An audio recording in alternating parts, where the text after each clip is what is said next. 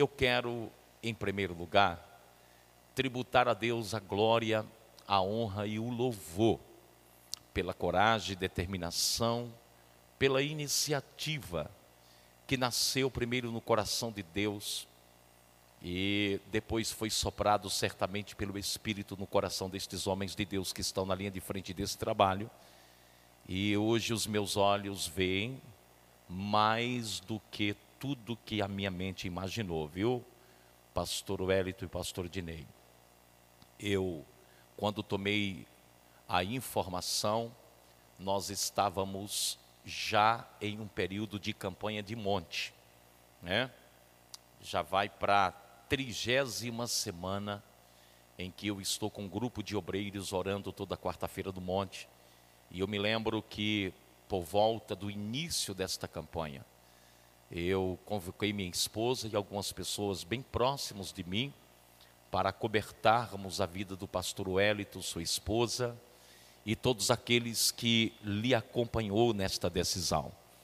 E que Deus pudesse honrar, que Deus pudesse aprovar isto, né? E eu tenho a honra de vir pela primeira vez, né, depois desta tomada de decisão em Deus, e eu confesso para vocês que vou retornar levando para a Assembleia de Deus Bereia em Pedro Leopoldo ali um testemunho de que a mão de Deus está sobre este lugar. Amém? Então Deus vos abençoe. Conte com as nossas orações, conte com o nosso apoio, tá, pastor? E não podemos muito, mas o que podemos em Deus, nós queremos colocar à disposição todo o ministério, toda a igreja, tudo que temos e que somos à disposição deste ministério para que o nome do Senhor seja glorificado. Tenho plena convicção de que estou hoje em um altar que existe uma aliança entre o que Deus está fazendo aqui e o que Deus está fazendo ali em Pedro Leopoldo. E tudo isto é para a glória do nome do Senhor Jesus. Amém? Então eu quero lhe convidar, antes que eu leia um texto, a aplaudir o Senhor, dando a Ele toda a honra, toda a glória e todo o louvor. Amém? Deus te abençoe. Deus te abençoe por fazer parte desta história, por ser a história que Deus está construindo de uma forma nova e diferente para a glória do nome dEle. Meus queridos, abra sua Bíblia em um texto, no livro do Gênesis. Eu vou pegar emprestado, tá? A leitura do pastor Ednei hoje aqui me inspirou. E eu quero convidar todos vocês a fazerem uma observação para que eu tenha como ponto de partida exatamente o texto que o pastor Ednei leu hoje aqui. Ok? Gênesis capítulo 1 e o versículo 1. E eu não quero nada mais do que apenas a primeira frase. O que, que está escrito em Gênesis 1? Vamos lá? No princípio, Deus. Ok, repita só isso comigo, vamos lá? No princípio, Deus. Então, eu vou falar no princípio e você termine a primeira frase. No princípio. Mais uma vez, no princípio. Levante sua mão direita comigo e diga comigo assim: Deus me faças compreender as iluminações deste texto. Amém? Meus queridos, eu tenho a imensa felicidade de poder falar um pouco da revelação de Deus. E não está difícil, né? De falar da revelação, de, da iluminação de Deus dentro desta revelação, hoje aqui, dado tudo que vocês estão vivendo em Deus nesse momento. Eu fui informado que esta semana, este final de semana é um final de semana profético singular para a vida de vocês, porque começa um congresso poderoso, né? E certamente aqueles que virão após mim, né, para ministrar, para fazer uso deste altar serão profundamente usados por Deus. E esta noite, como a primeira das ministrações, eu confesso que o texto que Deus me entregou para vocês, ele deixa de ser o texto base para o início da minha fala e ele se torna a conclusão. Eu vou concluir em um outro texto.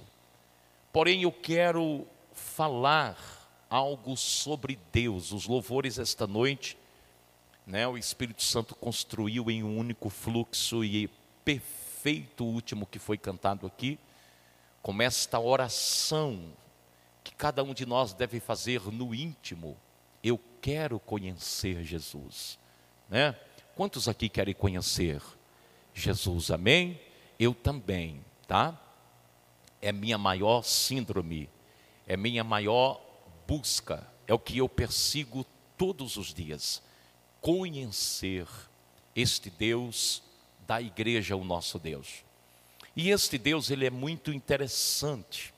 Ele vai continuar sendo a nossa fonte de inspiração durante todo o tempo da nossa existência e quando a nossa vida terminar aqui, aí é que a verdadeira inspiração se manifestará em um nível diferente por toda a eternidade. Exatamente pela forma como ele é. E não só pela forma como ele é, mas pela forma como ele trabalha, né? Pastor, sobre o que o senhor vai falar? É a primeira vez que eu estou vindo aqui e eu quero falar hoje sobre o início das promessas de Deus em nossas vidas, ok? Porque as promessas de Deus têm início, elas têm meio e elas têm fim. Porém, como toda promessa feita por Deus, as promessas de Deus nas nossas vidas, elas carregam uma característica muito mais divina do que pessoal. Elas chegam em nós com uma marca muito mais de Deus do que nossa, e eu vou lhe explicar isso nos próximos minutos, preste bem atenção. De maneira em que é muito difícil para mim, para você, para nós como seres humanos, de mente natural, compreender no primeiro momento as promessas que estão ligadas aos desígnios eternos de Deus para minha e para a sua vida. Às vezes, nós iremos viver metade da nossa vida. Em alguns casos, algumas pessoas irão viver mais da metade da sua vida para depois entender o desígnio de Deus.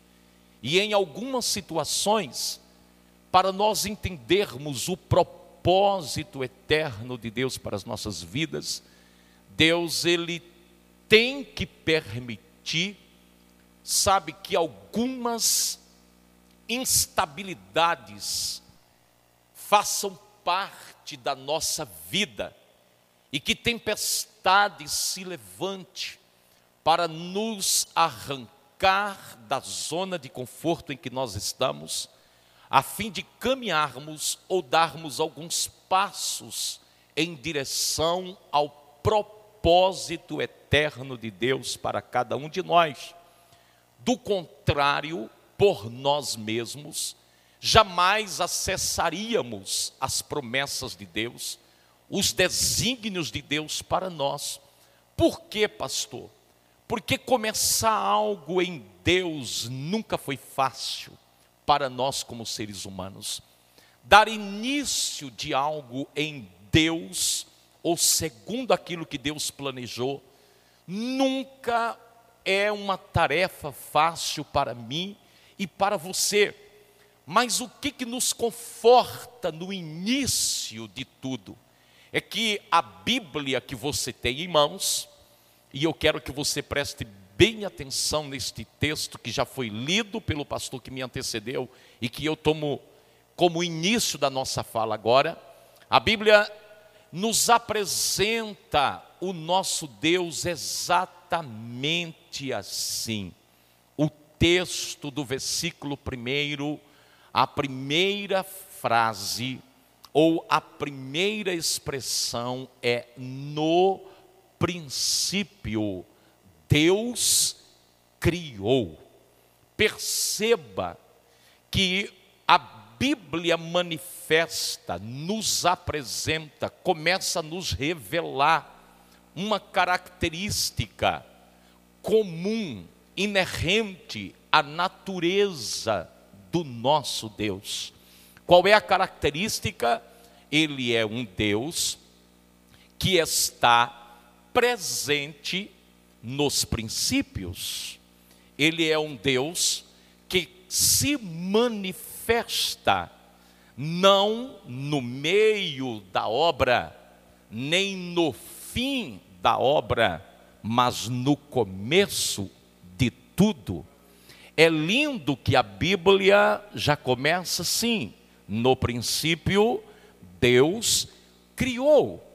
Agora imagine você, pense comigo, feito nós, como diz a palavra, a imagem e a semelhança de Deus, o conceito do começo, ele não é algo inerente apenas à natureza de Deus.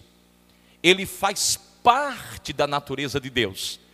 Mas o conceito do começo, ele foi compartilhado a mim e a você através dos atributos comunicáveis de Deus. Como assim, pastor? Eu vou explicar o que eu estou querendo lhe dizer é que o início ele é um conceito existencial de vida que estava em Deus mas que também foi comunicado a mim e a você, de maneira em que tudo que nós fazemos enquanto iremos, estamos vivendo e enquanto vivermos, é dar início, é começar alguma coisa. Todo dia, quando a gente dorme, existe planos, metas, existe propósitos e decisões a ser tomada no outro dia quando a gente acorda no outro dia.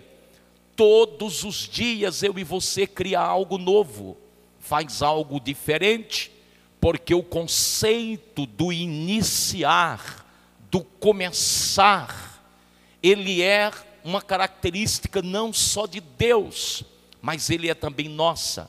O grande problema é que coisas comuns são feitas de forma comum nenhuma dimensão comum, porque não requer nenhum esforço sobrenatural, mas coisas incomuns. Diga comigo assim: coisas incomuns.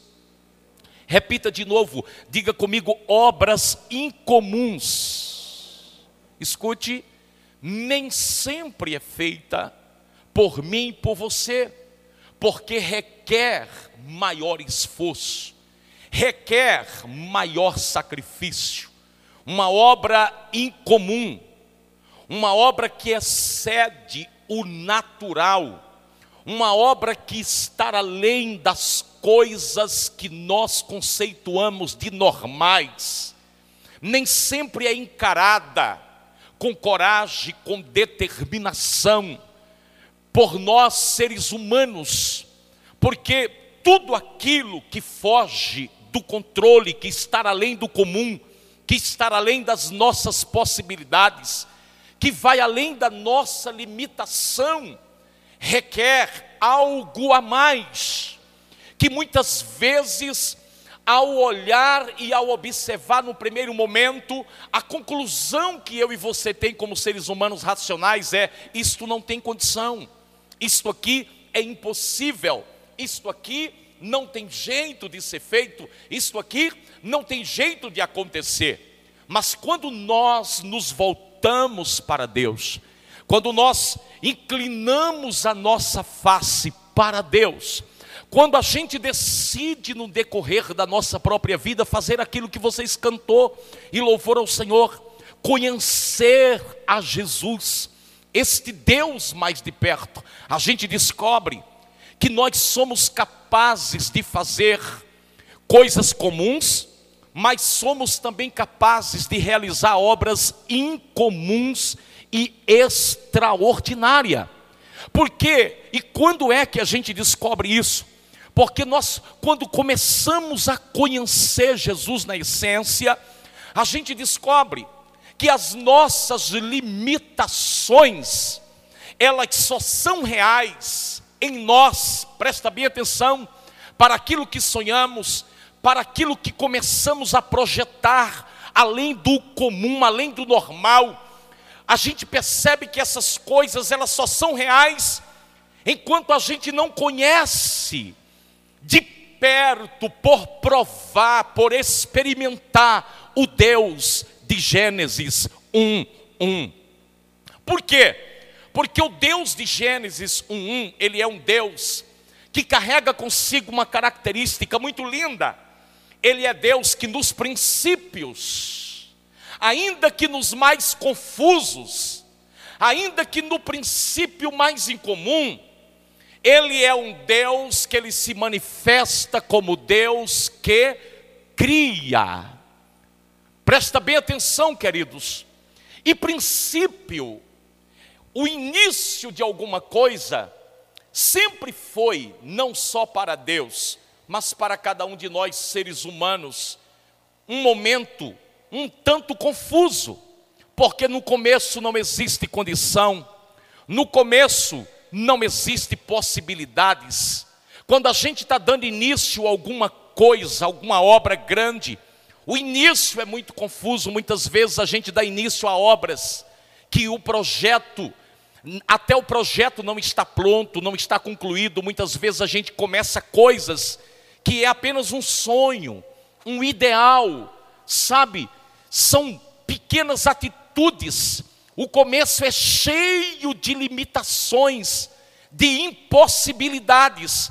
Mas perceba algo que eu quero lhe mostrar dentro desta primeira frase você estar aqui esta noite, adorando a um Deus, que é o Deus do início, que é o Deus do começo, que é o Deus dos princípios, que é o Deus que se manifesta nos primeiros momentos e sabe o que, é que ele faz nos começos mais confusos da nossa vida? Ele é um Deus que cria. Muitas vezes no início do nosso sonho, a gente não tem condição, mas a gente serve um Deus que cria. Muitas vezes no início dos nossos projetos não há nenhuma possibilidade de dar certo, mas nós estamos adorando a um Deus que cria.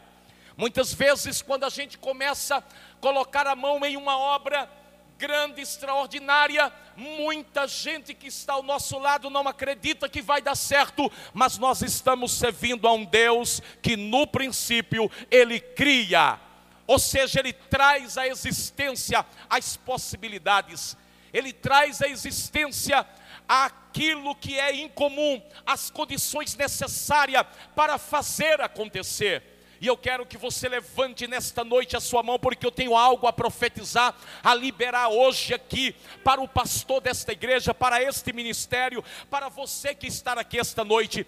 Eu não sei em que nível, em que ponto você está dos teus sonhos, dos teus projetos, deste ministério, mas uma coisa eu quero te mostrar profeticamente ali dentro: o teu Deus, ele se manifesta no teu começo, no princípio do teu projeto, no princípio dos teus sonhos, no princípio das tuas ações, no princípio das tuas iniciativas. Deus é Deus que ele não vai esperar a metade do caminho para mostrar as obras dele. O texto está dizendo: no princípio, ele se manifestou para criar. Aleluia! Deus é Deus, pastor Wellington, que se apresenta no princípio. E por que, que ele se apresenta no princípio? Para fazer você crer. Quando todos não acreditam, para fazer você acreditar que o impossível também é possível, que o incomum pode ser feito também. Por que, que ele se manifesta no princípio? Para te fazer entender, presta bem atenção, meu querido, que ele é o Deus que, quando eu e você tem iniciativas, que nos conduz a um plano além do normal, ele é Deus que se manifesta para fazer coisas incomuns e extraordinárias. Presta bem atenção, o princípio é assim. A Bíblia diz, o profeta Zacarias disse que ninguém deve desprezar o dia dos pequenos começos. Infelizmente, é um comportamento comum à mente natural desprezar o dia dos pequenos começos, mas Deus não despreza. Deus é Deus que ele se manifesta no início de todas as coisas. E hoje, por que, que eu estou inspirado para pregar esta palavra hoje aqui? Porque eu estou percebendo claramente que o início desta obra é um início onde Deus se manifestou sobre o pequeno grupo e ele está criando o que ninguém acreditava.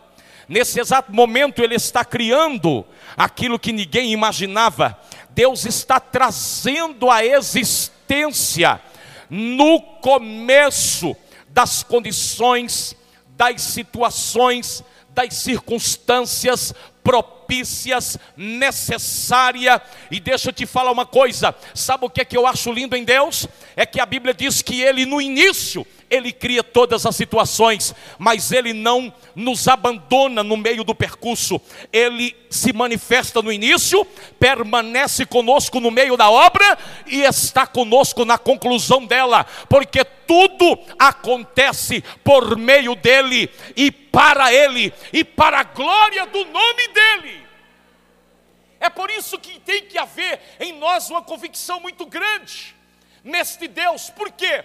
porque quando nós começamos a nos relacionar com este Deus, nós temos que entender este princípio do criar que está ali.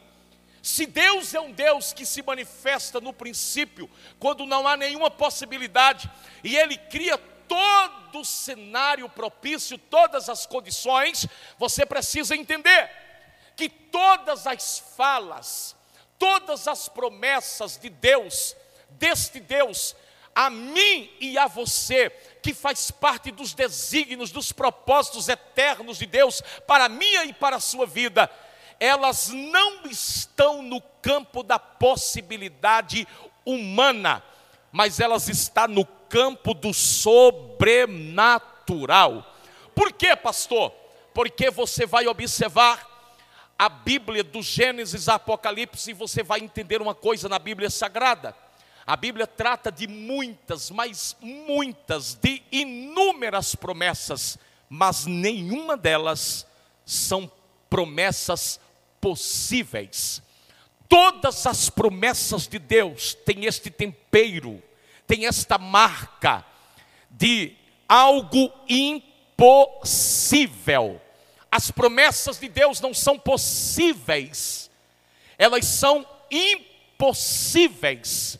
E as promessas, elas preanuncia o propósito de Deus na minha e na sua vida. Pastor, mas se são promessas impossíveis, como que eu faço para acessá-las? Eu e você só precisa fazer uma coisa quando a gente decide viver a promessa e o propósito de Deus. A gente só precisa crer.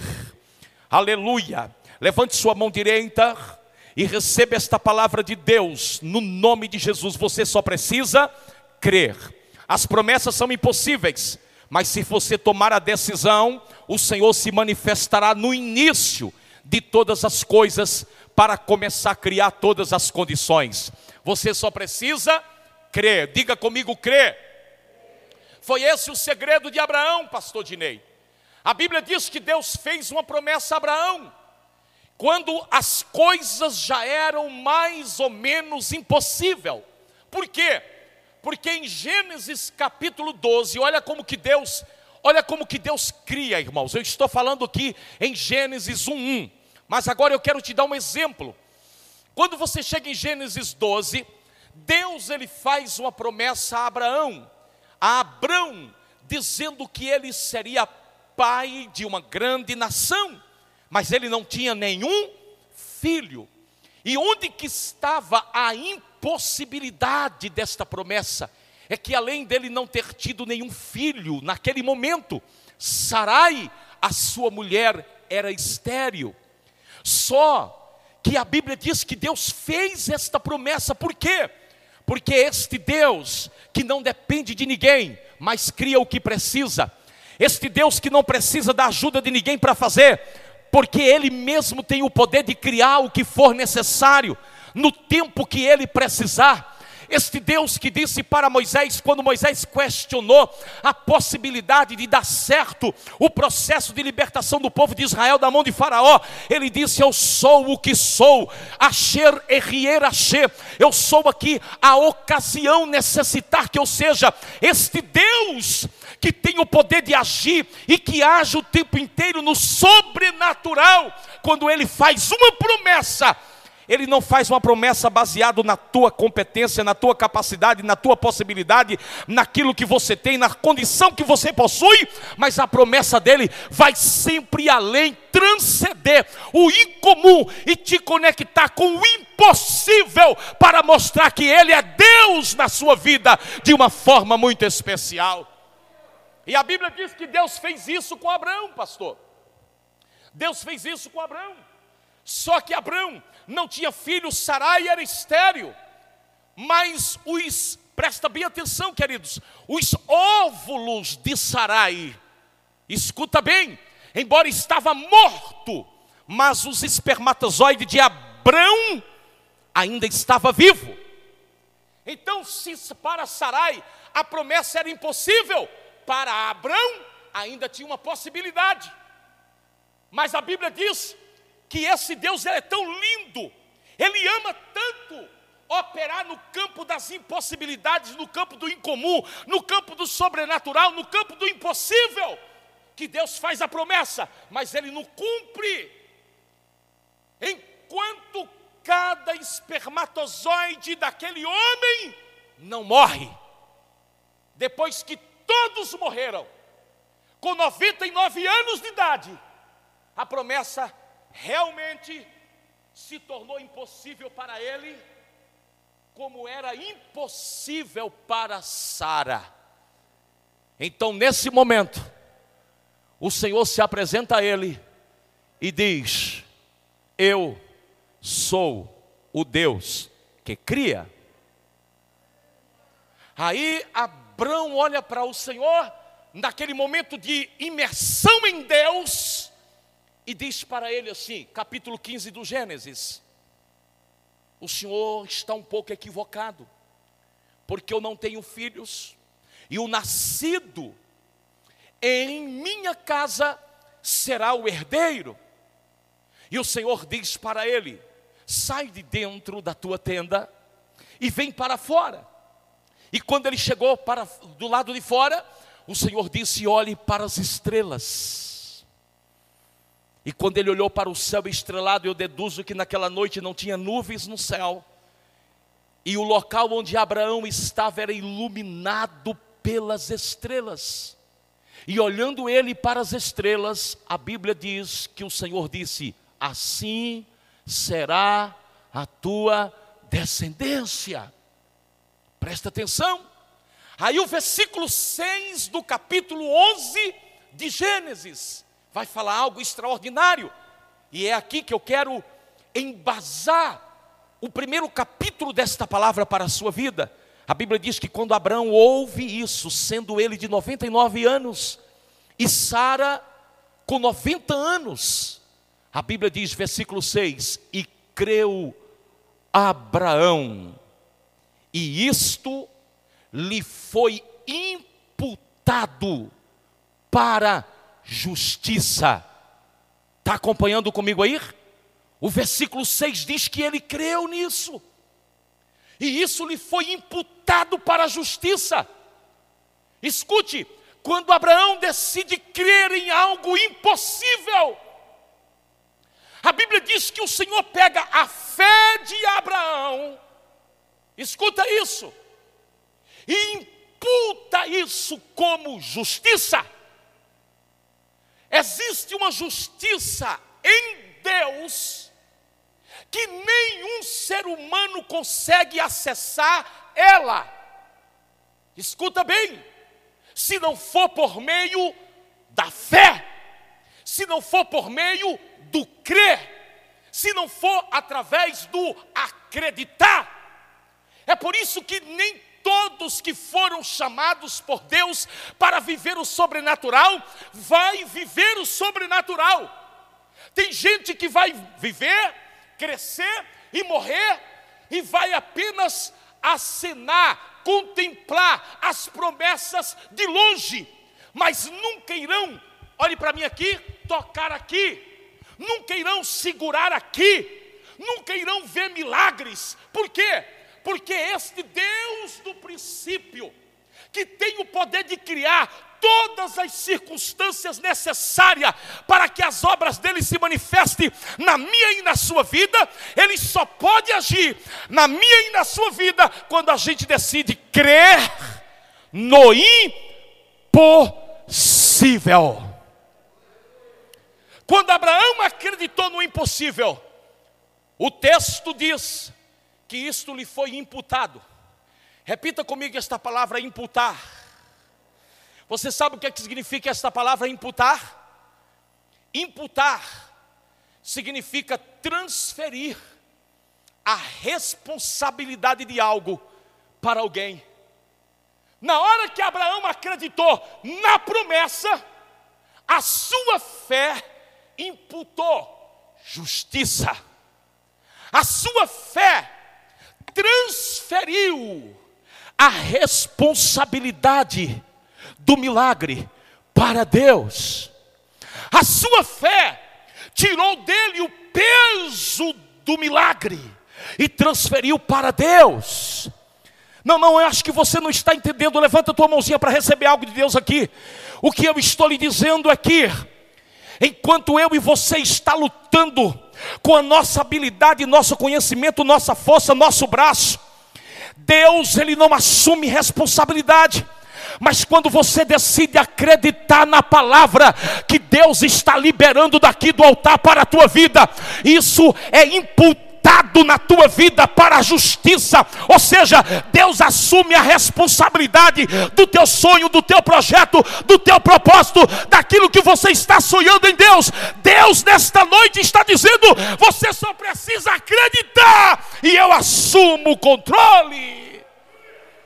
Aleluia! Como assim, pastor? Quando Abraão creu, Deus disse: então daqui para frente eu assumo o controle.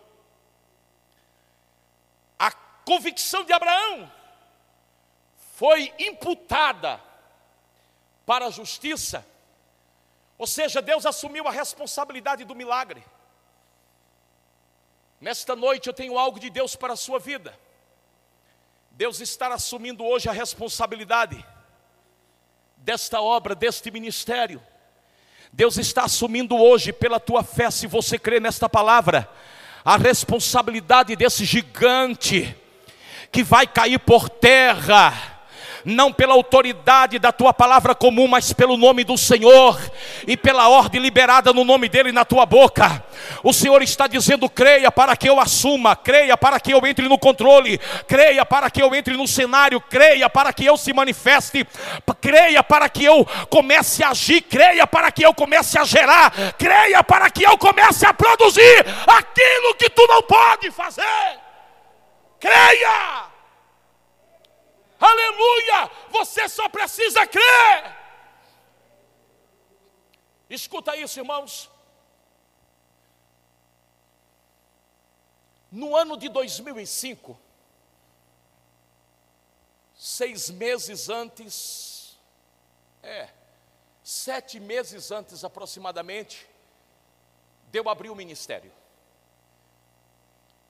Eu confiei as minhas agendas como itinerante a um amigo meu, que se dizia ser o homem responsável pelas agendas de um campo no estado de Goiás, que o campo tinha trezentos e poucas congregações. Ele me liga um dia no mês de julho, com o presidente dizendo que estava ao seu lado e disse: Pastor, nós queremos você aqui para três meses de ministração, de outubro até o dia 15 de dezembro. Combinamos um valor. E para mim que estava em julho, escute bem, os congressos, quando eu estava no período da itinerância, se você não agendou congresso para o final do ano até setembro, depois de setembro você não agenda mais. Porque todo mundo marcou já os seus congressos, já agendou com cantores e pregadores. Isso foi em 2015. E eu fechei o mês de final de setembro, outubro, novembro, até o dia 15 de dezembro no estado de Goiás inteiro. Planejei as minhas contas e eu me lembro que naquele mês, naquele final de ano, melhor dizendo, quando faltava oito dias para me viajar, eu tinha 12 mil e seiscentos e algumas frações de contas a pagar. Liguei para todos os meus credores e procrastinei o pagamento dessas contas para quando eu voltasse da viagem porque eu estava levando muito material de livros, mensagens e tal. Falei, Deus, eu vou voltar com esses recursos e certamente eu pagarei minhas contas, terminarei o ano tranquilo.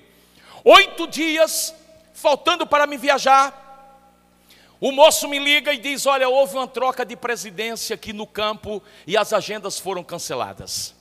E de repente aquilo que seria para mim o melhor final do ano em 2015 se tornou um deserto, porque agora eu não tinha dinheiro para pagar os meus credores. Lamentei aquela situação por um mês.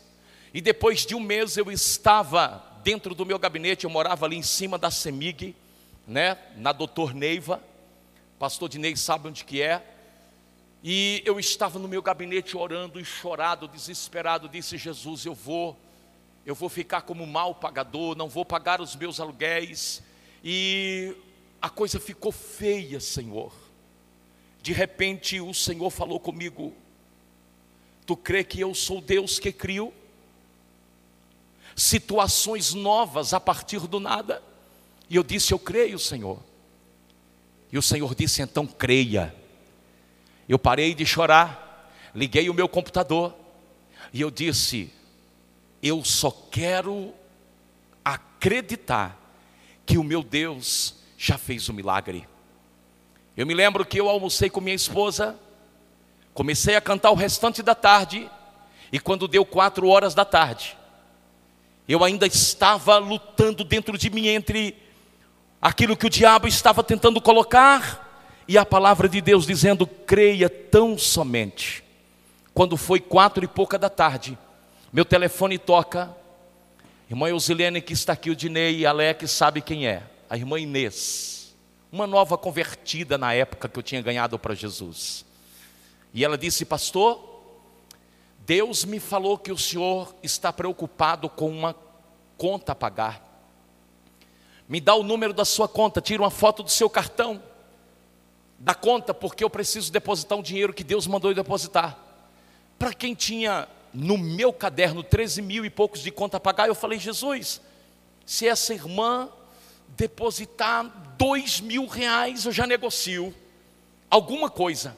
Mandei. Não demorou 30 minutos, ela mandou de volta um printzinho no meu celular e disse: Pastor, olha aí, já está na sua conta, pague o que você precisa pagar.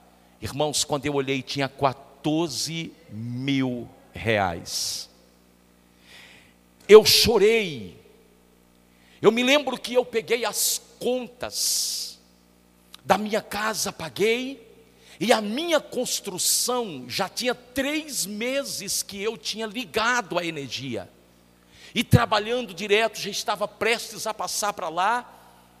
Eu me lembro que eu cheguei lá, como nós usamos muito a energia naquele mês, eu olhei a conta, porque o pessoal penduraram ali dentro do, no portão, no, no, na chavezinha do contador, e eu peguei esse recibo está guardado até hoje. Eu vou contar este milagre ainda na igreja, porque eu gosto de contar os pequenos milagres de Deus e não os grandes milagres. É bom ver Deus nas pequenas coisas.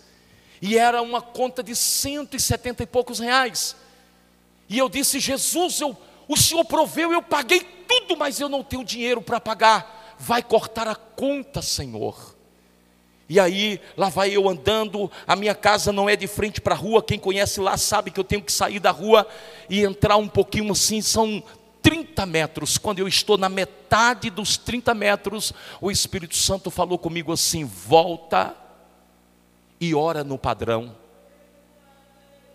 Aí eu disse: Deus, eu acho que o Senhor fez um milagre hoje, mais cedo, eu estou muito empolgado e eu estou ficando doido. Quando eu voltei para entrar na minha construção, o Espírito Santo disse: volta e ora no padrão. Imagina o tipo de oração. Como orar por um padrão, né? Aí eu voltei, porque eu me lembrei da palavra de Deus que ainda estava viva, coloquei a mão no meu padrão e disse em nome de Jesus: trava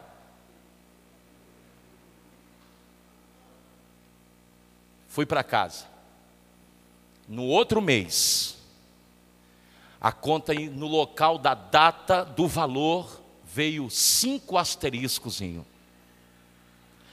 E dizendo assim, 24 reais, vai somar com mais 24, taxa mínima, o próximo virá 48. No próximo mês, 48. No terceiro mês, asterisco. Próximo mês, 48. Terceiro mês, asterisco. Um dia, depois de um ano e meio, eu subi no púlpito e eu disse: Eu vou contar o milagre. Quando eu peguei o microfone, o Espírito Santo disse: Não conte. E eu guardei os recibos. Irmãos, um ano, dois anos, fundei a igreja, saí da crise.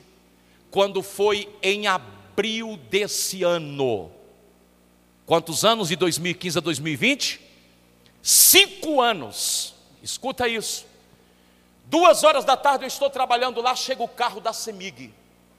Um caminhão e um carro baixo. Uns quatro homens saem de dentro.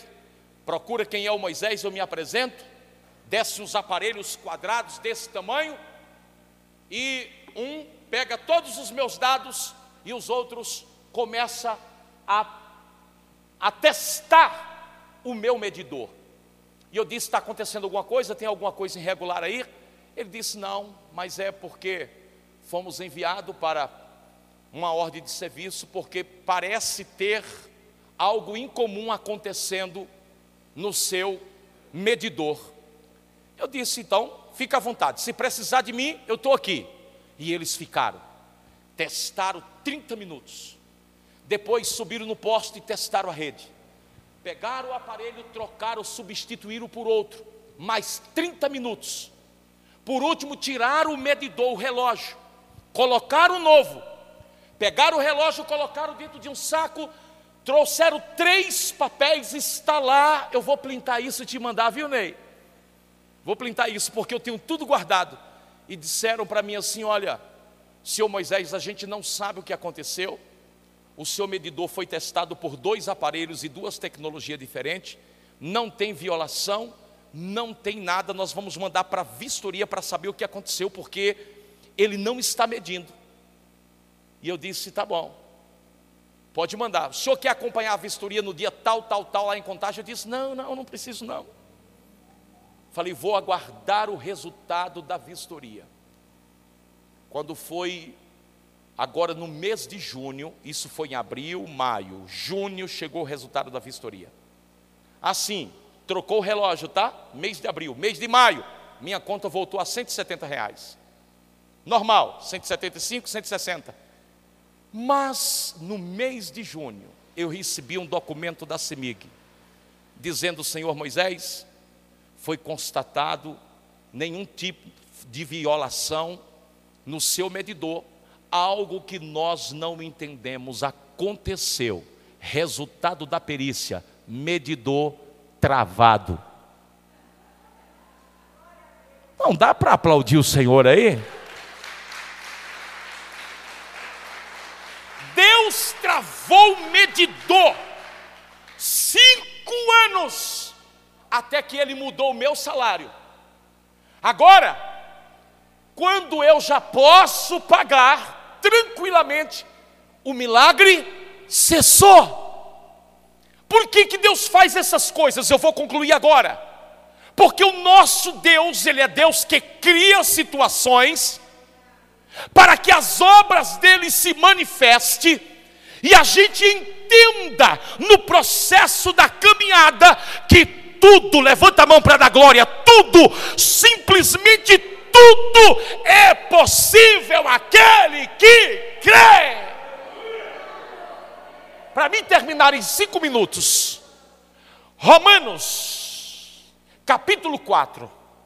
A Bíblia diz que em Romanos, quando chega lá em capítulo 4, sabe de quem que, Abraão, que Paulo está falando? De Abraão. Paulo agora está dando testemunho de Abraão, dizendo para os nossos irmãos judeus, o Deus falando de como Deus age, como Deus trabalha. Aí em Romanos, no capítulo 15, perdão, capítulo 4 e o versículo 3, Paulo vai repetir para a congregação dele, como pastor, o que está escrito em Gênesis 15, 1. Ele vai dizer assim: e Abraão creu, e isso lhe foi imputado para a justiça. No versículo 3 do capítulo 4, é isso mesmo que está aí? Quando chega no versículo 10, escute bem. No versículo 10, a segunda parte do versículo diz assim: a saber, quem é o Deus que Abraão creu? Quem é o Deus que Abraão acreditou? É um Deus que Paulo agora vai falar dele para o, a sua congregação após ter dado a experiência de Abraão como exemplo e vai dizer: Ele é um Deus que, diz o que lá? Vivifica os mortos. Versículo 10. Está lendo comigo? Ou a tradução é diferente? Versículo 10, capítulo 4, deixa eu conferir aqui na minha tradução. Romanos, capítulo 4 e o versículo 10. Deixa eu conferir se é isso mesmo. Não, não, perdão, queridos, perdão. É o 17. 17, coloca lá, querido. A saber, dá para ler agora comigo? A Bíblia diz no versículo 3, ele repete o que Abraão, o que está escrito em Gênesis. Quando chega no versículo 17, ele diz: ele vai falar quem é o Deus que Abraão acreditou e foi-lhe imputado para a justiça, e a responsabilidade do milagre, daquilo que era impossível, pela fé dele, pela crença dele, foi atribuída a Deus. E ele vai agora dizer para a congregação que Deus é esse: um Deus que vivifica os mortos. Quando é que Deus vivifica os mortos? Quando você crer. Abraão acreditou, tudo nele estava morto, e em Sara também, mas quando ele acreditou, foi-lhe imputado, Deus assumiu a responsabilidade. Tudo nele era impossível, tudo em Sara era impossível, mas quando ele acreditou, o Senhor disse: eu vou fazer possível aquilo que é impossível. Eu vou vivificar aquilo que está morto. Não, não, não. Levanta sua mão em nome de Jesus. Eu tenho uma pergunta a lhe fazer. O que, que morreu na sua vida, querido? Eu quero que você feche os seus olhos, por favor, e só me ouça agora por 30 segundos. Por 30 segundos, eu quero lhe fazer uma pergunta e você dá uma avaliada na tua vida, o que é que a esta altura da tua vida morreu? Sabe onde você está hoje aqui? Na presença de um Deus que tem o poder de vivificar aquilo que está morto. E esta é a ação. Lembra que eu falei para vocês que existe em Deus uma justiça, que ninguém consegue acessar ela se não for por meio da fé. Quando o versículo 3 deste capítulo diz que Abraão creu, pastor, e isso lhe foi imputado para a justiça, essa justiça aí, no grego, significa a devolução da parte de Deus para Abraão em forma de recompensa da sua convicção e da sua fé. Não, não, não. Levanta a mão para receber. O que eu estou lhe dizendo é que a tua fé tem galardão, a tua fé tem recompensa, a tua fé acessa a justiça de Deus. Quando você decide crer, Deus ele te devolve com milagre, com manifestação de obras poderosas e incomum. É isto que vai acontecer na tua vida e na vida daquele que crê. A Bíblia diz que ele vivifica os mortos. E para a gente terminar, e não só isso, ele também traz à existência as coisas que não existem. Que coisa incrível! Deus, Ele cria, Ele continua criando, Ele é Deus que cria, Ele é Deus que não depende, porque só Ele cria, entende isso? É por isso que ele está acima das circunstâncias, porque ele não depende das circunstâncias, ele cria. Ele é o que recompensa a fé. Ele é aquele que traz a justiça, a devolução sobre a vida daquele que ousou crer na sua palavra. O texto está dizendo que ele traz à existência as coisas que não existem, como se já existisse, ou em outras traduções, como se já fosse. Agora olha para mim, última parte da palavra e eu encerro aqui. Quando o texto está dizendo que ele traz a existência, ou chama a existência, sabe o que, que a palavra está dizendo para nós? Que esse comportamento incomum de Deus é a chave que eu e você tem que virar para ver o sobrenatural? Como é que Deus traz ou chama a existência de alguma coisa? No original, o sentido é Deus dá nome à sua obra antes mesmo dela existir. Eu estava estudando isso hoje à tarde, pastor Dinei e pastor Wellington, e eu fiquei impressionado com a palavra, porque o nosso Deus, ele dá nome ao milagre antes do milagre acontecer. E quando eu estudava esta palavra, o Espírito Santo disse: Filho, diga para a minha igreja que esta é a chave, porque só dá o nome quem gera, só dá o nome quem tem o poder de posse, só dá o nome quem tem o direito. Quando você fala a linguagem de Deus, aliás, quando você dá nome ao teu milagre, você usa a linguagem do próprio Deus. Quando você dá nome a alguma coisa, ninguém mais se apossa daquilo, porque aquele que tem o direito de dar o nome é dono, patenteou, marcou. Quando você dá nome ao teu milagre, significa dizer que o Senhor baixa um decreto para que ele se manifeste, porque você já deu nome. É impossível daquilo que você deu nome não acontecer. Aleluia! Então, tão somente creia a ponto de dar nome ao teu milagre.